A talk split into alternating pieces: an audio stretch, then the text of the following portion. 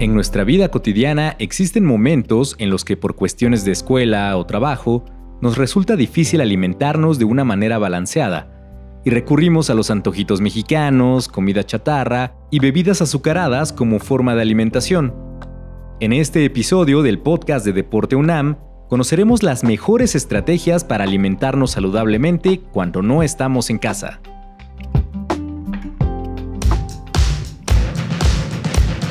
La Dirección General del Deporte Universitario presenta Podcast Deporte UNAM.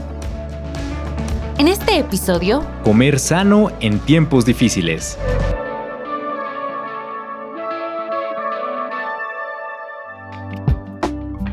Soy la nutrióloga Rebeca Camacho Trujillo. Soy la nutrióloga responsable de equipos representativos de la UNAM.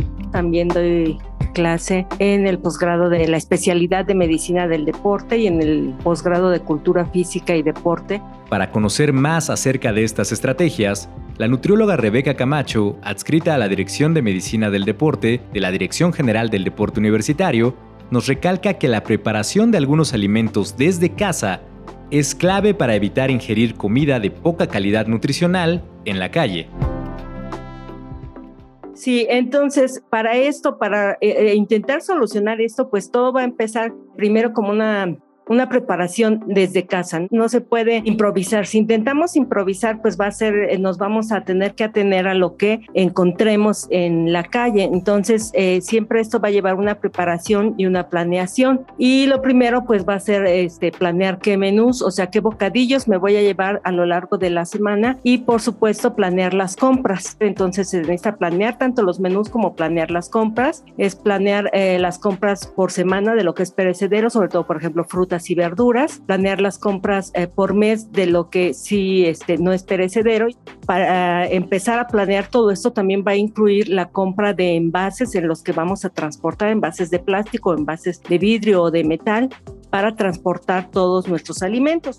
Y todo esto nos va a permitir ahorrar el tiempo dinero y tener los alimentos disponibles en la mañana cuando salimos corriendo. El segundo punto será desayunar adecuadamente, que esto es muy bueno porque va a ayudar a comer una buena porción de la cantidad de energía que necesitamos a lo largo de nuestra dieta de energía y de nutrimentos y también nos va a ayudar a que controlemos el hambre durante el día, por lo menos durante eh, la mañana, ¿no? Si no desayunamos, pues es más fácil que cuando salimos a la calle con hambre comamos lo primero que nos encontremos, ¿no? Ya no nos eh, eh, tomamos el tiempo para ir a buscar algo más saludable, sino que nos comemos lo primero que encontramos porque pues llevamos mucha hambre. Entonces por eso va a ser muy importante el desayuno porque nos va a permitir hacer mejores selecciones de lo que vamos a comer en la calle.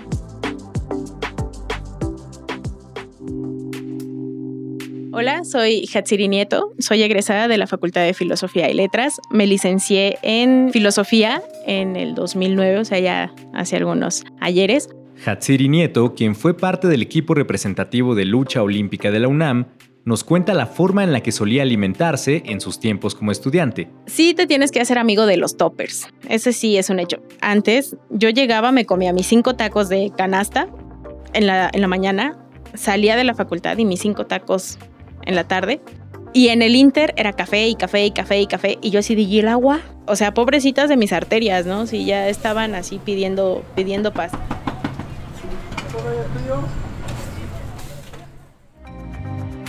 Mi nombre es Ariana Hernández Rivera, soy de la Prepa 2, eh, soy del equipo representativo de gimnasia aeróbica de la UNAM. Ariana Hernández nos comenta las complicaciones de alimentarse siendo estudiante. Es muy complicado porque si no traes tu lunch, lo que debes de hacer es pues buscar, pero si quieres algo saludable es muy complicado, muy, muy, muy, porque en mi prepa pues solo venden las chilaquiles, helado, frappés, pero nunca te encuentras una buena ensalada que abarque todo, porque o venden esas ensaladas que es lechuga, pepino, jícama y ahí está.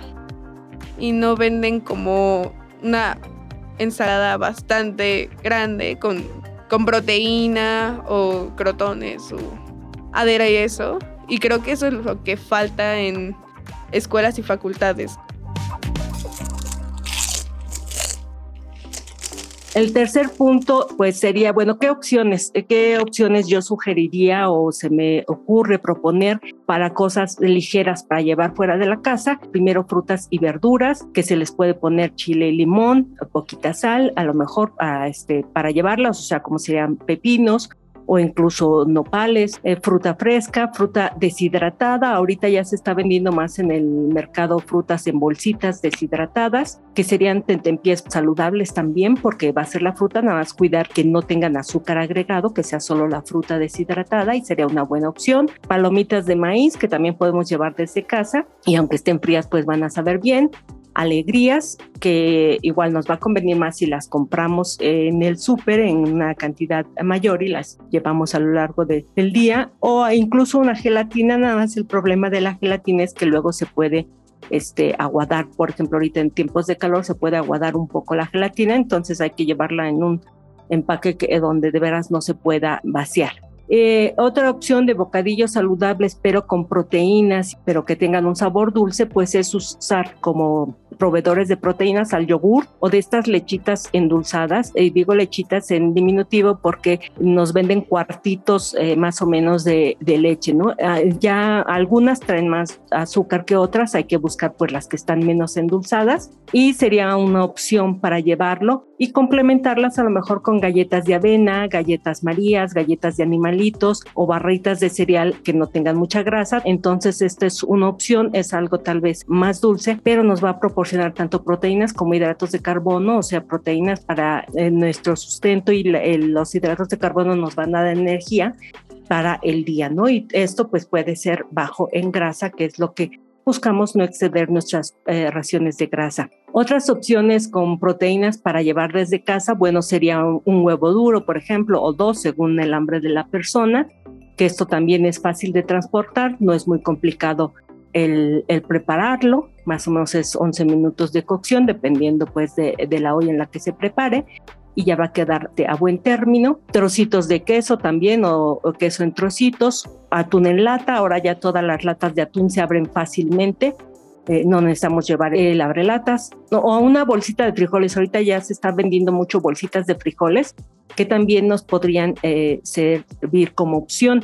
Todas estas cuatro opciones, eh, les digo, acompañarlas con galletas saladas, por ejemplo, galletas habaneras, o tostadas horneadas. Entonces, si ya tenemos tostadas horneadas y bolsita de frijoles y un poquito de queso, pues ya este, lo llevamos todo por separado y podemos preparar hasta unas tostadas de frijoles con queso para comer dependiendo, eh, como decías, del tiempo que tengamos para preparar los alimentos. Esto pues sí ya incluye un poquito más de preparación, pero si nos da tiempo podríamos hacerlo y pues es algo bajo en grasa que nos aporta proteínas y nos aporta energía.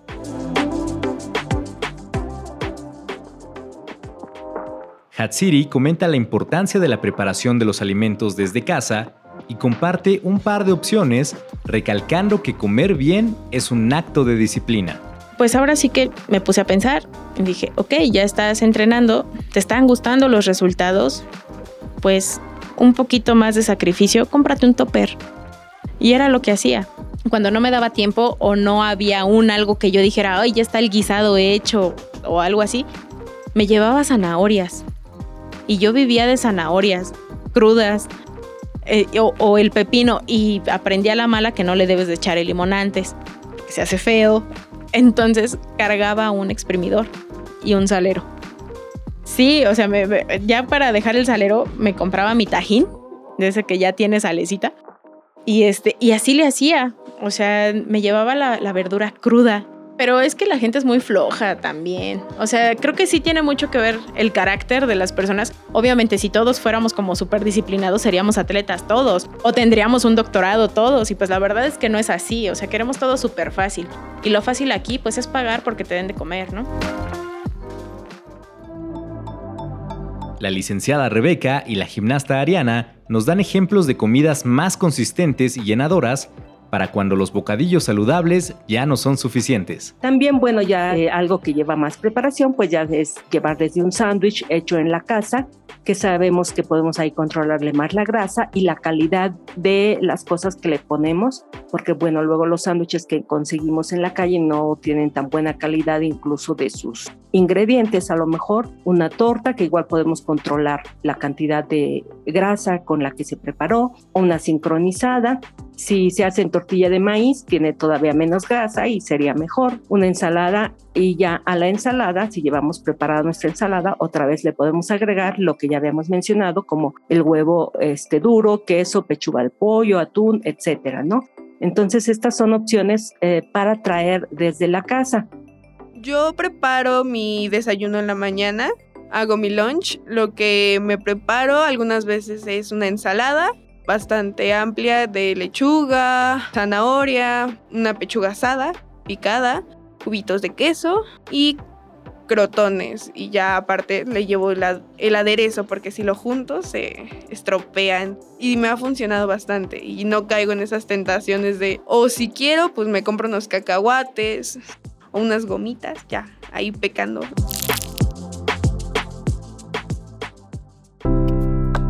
Hatsiri comparte una experiencia personal, dejándonos ver que el problema de la alimentación fuera de casa se da desde edades muy tempranas, por no contar con la información adecuada. Yo doy clases en un kinder de iniciación deportiva. Estoy ahí con, con mis niños enseñándoles también ciertas bases de lucha. Y digo, no es posible que el lunch del niño sea un Yakult, un Danonino y unas Chokis. No, pues es que el Yakult es como lechita. Y yo, no, es pura azúcar. Y pero pues es que las galletas, porque si le pongo atún, no se lo come. Y yo, pues es que a ti no te ve comer atún. ¿Tú qué te llevas de lunch? ¿Sí me explico? O sea, ni siquiera desayunas. Entonces sí es como, pues, ¿qué onda, no?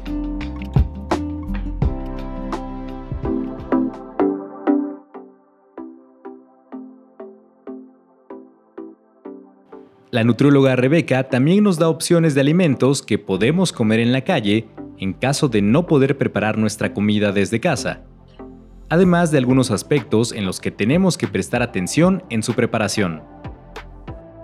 ¿Y qué podemos hacer? Bueno, si ya no pudimos hacer la compra de la semana o algo, pues eh, cuando hacemos en la calle los bocadillos, lo primero va a ser que investiguemos qué hay cerca de la facultad donde podamos conseguir bocadillos pues más saludables. ¿Cuál es el problema de comer fuera sin planeación? Bueno, el costo. Siempre vamos a encontrar el costo de lo que comamos, pues va a ser mayor. Muchas veces eh, encontramos productos que tienen grasas en exceso y si es, por ejemplo, algo que se frió, si se usa muchas veces el aceite en el que se están friendo los eh, alimentos, pues va a generar grasas trans. Entonces, por eso no nos conviene tanto estas cosas que eh, se fríen en exceso. También vamos a encontrar productos con muchos azúcares o azúcares en exceso, como serían todos los eh, refrescos, por ejemplo, y la higiene, ¿no? Cuando compramos cosas en la calle, la higiene puede estar comprometida porque no estamos tan seguros que se hayan hecho con la mejor higiene, sobre todo, por ejemplo, luego en las salsas, ¿no? Cuando tenemos las salsas si están ahí este buen rato en el sol,